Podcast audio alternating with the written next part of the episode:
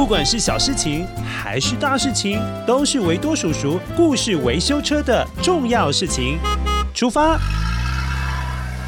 啊啊！艾摩斯爷爷，我昨天有喝了上次维多叔叔故事里面介绍的莫希朵。哦，小乌鸦，你未成年，不可以喝酒啊！我喝的是维多叔叔提供的没有酒精的那款啦。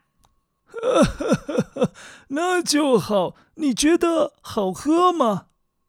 很好喝啊！幸好德瑞克船长有到海上探险，去到古巴发现这款调酒，现在大家才有这么好喝的东西可以享用啊。那有一件事情你一定不知道。什么事啊？快告诉我，艾摩斯爷爷。那就是。这位英国的德瑞克船长，那趟环游世界的航海旅行是在一五八零年九月二十六号完成的。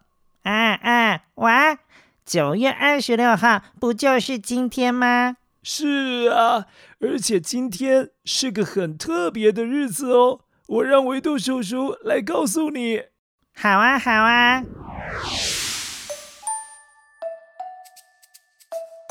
嗨，依稀，安娜乖乖，今天好像也是你的生日，对不对？你看，你生日这一天发生这么重要的事情，曾经是我们故事当中的主角德瑞克船长，他也就是在今天九月二十六号完成了环游全世界一周哦，而且他是用搭船的方式。